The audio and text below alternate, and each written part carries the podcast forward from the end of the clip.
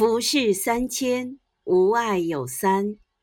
作者斯蒂芬妮·梅尔。